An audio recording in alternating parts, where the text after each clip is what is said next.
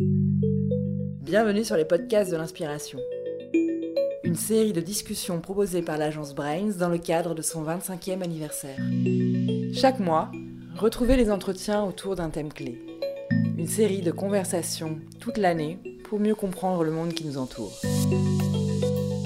Pour conclure ce programme éditorial qui, nous l'espérons, vous a apporté des éclairages et a fait naître des réflexions, nous avons choisi de porter un regard sur l'avenir. Avec une matinée intitulée S'engager pour demain, nous avons souhaité porter haut les propos de ceux qui veulent changer les choses. Nous avons découvert, grâce à Laurent Germont, cofondatrice de Coal, comment les artistes s'emparent des questions de l'environnement. Donc pour la suite de cette matinée, donc je rappelle que la, thématique c'était s'engager pour demain. On a décidé de, de, voir avec trois acteurs de secteurs différents comment en fait on pouvait s'engager et dans cette, euh, dans cette optique, j'ai demandé à Laurent Germont de venir euh, témoigner au nom du monde de l'art et de la culture. parce que Laurent a créé il y a 11 ans déjà, ou co-créé, on va, on va voir, Coal, qui est connu pour un prix, mais qui n'est pas que un prix. Et vous êtes très engagé en fait auprès de la défense de l'environnement et de valeurs sociales.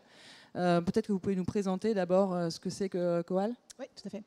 Donc, euh, donc effectivement, Coal, c'est donc une, donc une association qu'on a créée il y a 11 ans avec, euh, donc avec Loïc Fell, qui est à la fois euh, bah, docteur en épistémologie des sciences, donc il avait déjà toute sa thèse sur la réflexion sur l'esthétique verte, c'était un, vaste sujet, et qui est expert en développement durable, et Clément Villemin, qui est paysagiste, et moi-même qui suis commissaire d'exposition.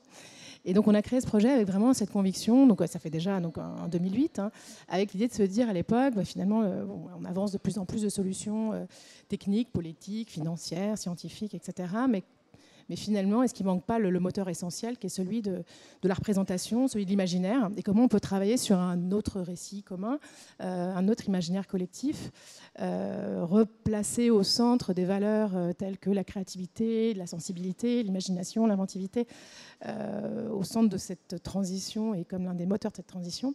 Et donc, est-ce que finalement les artistes ne pourraient pas aussi contribuer à ce mouvement de société? Et, donc, c'est ainsi qu'on a créé Coal.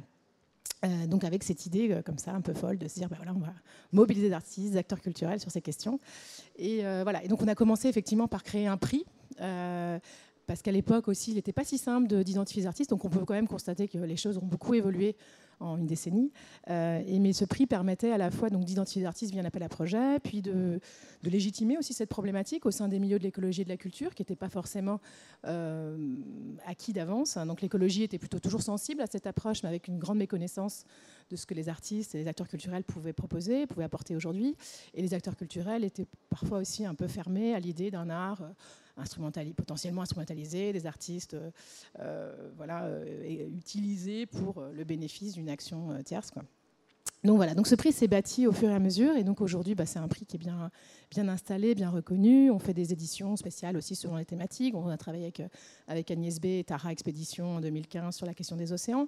Euh, Ségolène Royal, alors ministre de l'écologie, a remis le prix en 2016 dans un mouvement post-COP21. Et puis cette année, on travaille sur la question des déplacements liés au climat et aux catastrophes. Donc c'est un, grand sujet aussi de notamment de politique internationale, avec euh, la plateforme for Disaster Displacement, qui est une plateforme intergouvernementale qui accompagne euh, les États, enfin qui, qui, fait avancer en fait les cadres légaux dans les accords internationaux sur la prise en compte de cette question de déplacement des populations et des cadres légaux qui, peuvent euh, encadrer c'est cette question cruciale.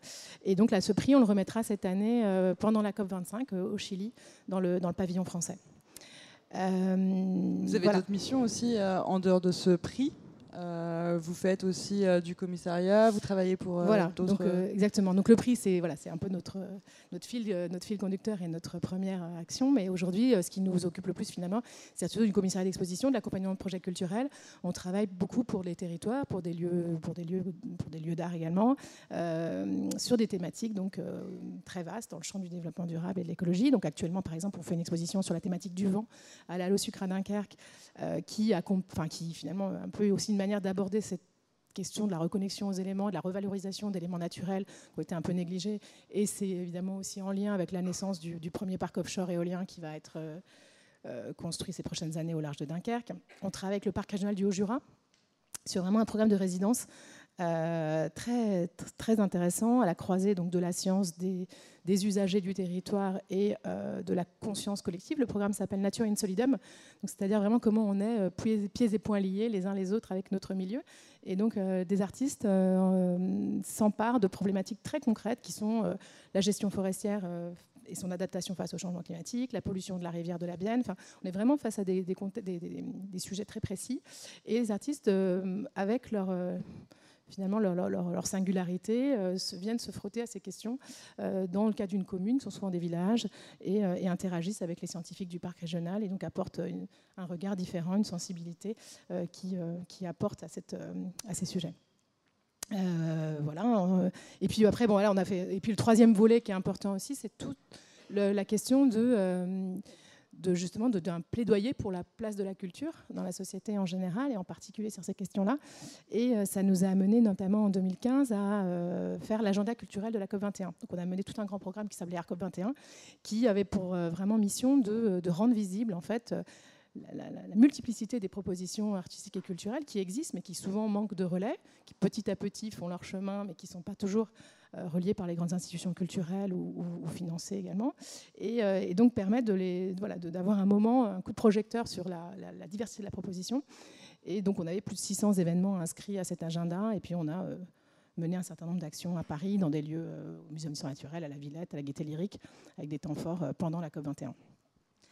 Et du coup, moi, ce que j'ai. Parce qu'en fait, quand on, parle comme ça d'art et, d'environnement, on, se pose la question à la fois de comment les artistes peuvent appréhender cette question-là. Est-ce que c'est les artistes qui sont d'abord concernés par, euh, par ces questions euh, d'environnement ou, euh, ou, un peu plus large? Est-ce que c'est des gens qui y viennent via les problématiques? Est-ce que c'est. Comment ça se passait des propositions? Enfin, Comment est-ce que ça se crée cette. Globalement, c'est vrai que les artistes avec lesquels on travaille au quotidien sont, souvent des gens qui sont euh, tout simplement personnellement concernés. Hein. Enfin, avant des artistes, c'est des, citoyens comme, euh, voilà, euh, qui ont envie de donner du sens à leur pratique, à leur vie, à leurs convictions. donc très souvent, c'est quand même très incarné dans leur pratique et c'est pas voilà pas du jour au lendemain enfin ça, peut il peut y avoir mais globalement c'est quand même plutôt un investissement profond euh, et ce qui est intéressant, c'est qu'on voit quand même qu'il y a de plus en plus, quand même. Alors, après, il y a la question d'aborder ces sujets, il y a la question d'une manière, euh, voilà, de, comme une, voilà, une porosité euh, naturelle qui est finalement la, fonction de tout art, enfin, la, même le, la façon de faire de chaque artiste, quoi, de, s'imprégner de, son environnement, de son époque. ça, on constate que c'est quand même de plus en plus présent via le prix Coal. C'est vrai qu'on a belle, une belle photographie de ce qui se passe, qu'on a à peu près 400 dossiers chaque année du monde entier. Donc, on, on voit comment, en 10 ans, la qualité des dossiers est comment, et puis comment les jeunes artistes euh, sont de plus en plus nombreux à, traiter de ces questions, à les intégrer. Après, il y a une différence aussi entre euh, parler de certains sujets ou travailler dans la nature, etc., et puis vraiment accéder à une, approche plus, fine de, ce que c'est que la complexité du vivant, de ce que c'est que l'écologie, etc. Donc après, voilà, il faut aussi gagner en, en connaissances, et c'est souvent aussi des artistes qui collaborent beaucoup avec les scientifiques. Euh, donc là, on, voilà, il y a la question du, vivant, j'en parlais de la question du vivant. Alors c'est que c'est un sujet sur lequel on travaille beaucoup cette année parce que donc le, en juin prochain, en juin 2020, vous savez peut-être qu'il y aura le congrès mondial de la nature de l'UICN qui aura lieu à Marseille. Donc c'est un grand sommet international qui aura un peu les mêmes répercussions que la COP 21 euh, en son temps, mais sur la question de la biodiversité. Et donc ça, ça a lieu en, en France. Le gouvernement s'investit beaucoup pour, euh, pour faire euh, monter en fait à la fois la, conscience des enjeux liés à la biodiversité et euh, enclencher des, programmes. Et donc nous, euh, bah, dans la continuité d'Arco 21, le ministère de l'écologie nous a demandé euh, de, de, lancer une saison culturelle sur la biodiversité, donc qui s'appelle Vivant. Donc on va de la même manière animer cette scène, mais avec vraiment l'idée de, de créer du lien entre les acteurs de conservation de la nature et les artistes. Et donc pour revenir à faire des exemples, c'est vrai que euh, voilà, j'avais, j'avais, je réfléchissais à trois, trois, trois, exemples justement sur la question du vivant, parce que tu me demandais hier si tu devais me dire par exemple trois manières de s'emparer de cette question du vivant. Il y a par exemple, alors là je pense à trois projets qui sont en développement en ce moment. Il y a euh, donc Stéphane Perrault par exemple qui présente une pièce, donc il est rentré en, lien avec euh, justement des équipes scientifiques du Muséum d'histoire naturelle et euh, du parc du Haut-Jura avec le, donc, lequel on travaille, euh, sur la question de la biodiversité sonore. Euh, donc le, muséum a, démarré un, grand programme assez inédit d'écoute de, la biodiversité sonore pendant dix ans, donc avec vraiment un principe de captation très précis. On pourra dans dix ans étudier euh, l'évolution de ce paysage sonore qui dit beaucoup sur les questions du vivant. On se rend compte quand on écoute ces bandes qu'on entend finalement beaucoup des bruits humains, alors qu'on est en plein milieu de la forêt, euh, fin fond de la montagne. déjà, c'est une vision qu'on n'avait pas forcément, euh, qu'on ne se représente pas nécessairement. Et donc là, Stéphane, prépare, Stéphane Perrault, il prépare une, une œuvre pour la Nuit Blanche au, Collège des Bernardins à partir de ces sons. il va imaginer avec des scientifiques, avec des éco-acousticiens, trois scénarios de l'évolution de la biodiversité dans 10 ans. Donc il y a le scénario si on fait rien, et qu'on va vraiment pouvoir vivre cette extinction sonore euh, du vivant. Le scénario, si on fait euh, beaucoup. et donc voilà, ils ont comme ça imaginé trois scénarios possibles, mais qui vont se répercuter par le son. Et ça, c'est très important parce que ça donne euh, vraiment la capacité à se représenter des choses qui sont du, champ de l'invisible, qui sont du champ de, du, voilà, du complexe, de l'imperceptible. Et donc les artistes, évidemment, peuvent avoir cette capacité à, traduire des, des, champs qui sont impalpables pour, pour, pour, pour la plupart d'entre nous. Euh, et puis il y a ici la question, euh, alors là je pense à un autre projet, tout le, champ qui est celui du, lien social, euh, du, participatif, de, ce qu'on peut appeler, enfin ce qu'on appelle dans, l'art, il y a un courant qu'on appelle la sculpture sociale. Donc c'est-à-dire vraiment on va travailler sur la question du, lien et comment reconnecter ce lien avec entre humains, mais aussi avec notre environnement naturel avec les éléments. Et là, par exemple, il y a un artiste avec lequel on travaille beaucoup qui s'appelle Thierry Boutonnier, et on mène actuellement un projet pendant 10 ans qui s'appelle Appel d'air, qui est en lien avec le chantier des gares du Grand Paris Express. Et là, c'est un projet de, pépinière. Euh, de pépinière citoyenne, en fait, les arbres des futurs parvis des gares, plutôt qu'ils grandissent en pépinière, dans, comme sous le nom les standards très précis du vivant dans la ville, euh, ces arbres en fait grandissent dans une pépinière sur une friche en fait à Nanterre, et euh, c'est des habitants du Grand Paris qui ont adopté les arbres et qui pendant 10 ans vont, les, en prendre soin. Et donc c'est une réflexion, à la fois ça crée de, la transmission de gestes horticoles, ça crée de, l'attachement euh, avec des éléments naturels, et puis ça crée une réflexion aussi sur la place du vivant dans la ville, euh, comment le, le, traite comme un objet immobilier. Ça permet de soulever des questions fondamentales euh, sur la façon dont est conçue même la ville, parce que par exemple les arbres arrivent, ce projet a permis, nous a permis de redimensionner ces techniques, mais finalement c'est là qu'on voit que ça peut aboutir à des choses très concrètes, euh, redimensionner la taille des fosses des arbres. Parce que finalement les plans des architectes montraient des arbres sublimes sur les parvis des gares, sauf qu'en fait avec la taille des fosses, ces arbres ne, pouvaient pas dépasser, ne peuvent pas dépasser 30 euh, ou 40 ans de et, alors que les dessins, c'est des arbres qu'on s'entend. Donc déjà ça, met en, évidence des la façon dont, finalement le vivant arrive toujours à la dernière limite quand, tout le monde a déjà préempté le terrain. Euh, voilà, donc ça, c'est pour montrer aussi que ça, voilà, ça, travaille sur le champ du symbolique, mais ça travaille aussi parfois sur des choses très concrètes euh, qui peuvent vraiment se traduire euh, dans, les, projets. Et justement, alors juste peut-être pour, conclure, en, t'écoutant parler, je me demandais sur 10 ans, est-ce qu'il y a eu des évolutions dans les sujets de choix Est-ce que, Parce qu'aujourd'hui, on pourrait se dire il y a des sujets qui doivent être un peu bateaux, il y a des sujets qui, sont, qui ont dû émerger, il y a des sujets qui ont peut-être disparu. Est-ce que tu as constaté quelque chose dans le choix des artistes? Bah, alors, ce que ça va être peut-être parfois un regret. Il y, a, quelque chose de positif et quelque chose, on va dire, pas négatif, qui pourrait être mieux, on va dire. Euh, sur la question positive, c'est vrai que, hum, bah, c'est ce que je disais un peu, très clairement, il y a un engouement, on va dire, il y a un intérêt croissant chez les artistes, il y a un intérêt croissant chez les institutions culturelles il y a une prise en compte du champ de la culture qui, n'existait absolument pas il y a dix ans, qui aujourd'hui émerge. Parce que par exemple, là, sur le Congrès mondial de la nature, c'est assez intéressant parce que un an avant, les organisations officielles du, du Congrès ont lancé un appel à projet pour la culture. Alors que pour la COP21. Un an avant, il n'y avait rien de prévu pour la culture. Ils n'avaient même aucune idée qu'il y aurait des propositions culturelles. Et euh, à la va-vite, quelques mois avant, a été créée une commission parce qu'ils recevaient tellement de propositions culturelles dont ils n'avaient jamais envisagé que ça allait arriver, qu'ils ont dû créer une commission pour les évaluer. Donc c'est intéressant de voir que voilà, trois ans après, euh, ils ont planifié déjà la commission culturelle. Donc ça montre quand même une évolution des mentalités. Et on voit beaucoup d'acteurs des territoires, etc., qui aujourd'hui, bah, voilà, sur la question des inondations, sur la question des plein de sujets finalement auxquels c'est intéressant aussi de voir que quand les acteurs euh, politiques et publics se trouvent euh, démunis, parce que finalement, il y a à un moment donné, il n'y a pas de solution. Hein. le plan Rhône, c'est intéressant sur la question du plan Rhône. La région a lancé un appel à projet aux artistes parce qu'il n'y a pas de solution contre le risque d'inondation du plan Rhône. La seule solution, c'est de se préparer mentalement. Mais il n'y a pas de solution technique. Donc on se dit, bah, les artistes vont peut-être nous aider à se préparer mentalement. C'est un peu comme les déchets nucléaires et Bure, c'est pareil. Hein, l'ANDAM, qui est l'Agence nationale de gestion des déchets nucléaires, bah, pareil, il n'y a pas de solution pour les déchets nucléaires. Donc on se dit peut-être les artistes avoir une idée pour la transmission de la mémoire euh, dans 300 000 ans. Peut-être que les artistes auront une idée. C'est assez intéressant. Donc il y a ce, cette chose-là qui progresse vraiment. Après, je, je pense qu'il y a vraiment un déficit de, de formation. Il y a il y a des volontés au ministère de la Culture, mais je pense que c'est vraiment très naissant euh, sur la question de la formation des artistes dans les écoles d'art. C'est quand même euh, voilà, euh, qui est quand même qui historiquement sont assez rétives à l'idée de, l'engagement. voilà, et qui sont très fermés à ces. Enfin, pas tout, il y a des écoles évidemment qui se distinguent, mais globalement, c'est pas la culture dominante. Et du coup, les artistes sont volontaires, mais pas forcément très très connaisseurs en fait. Et donc souvent, effectivement, malheureusement, les projets, les sujets sont toujours un peu les mêmes.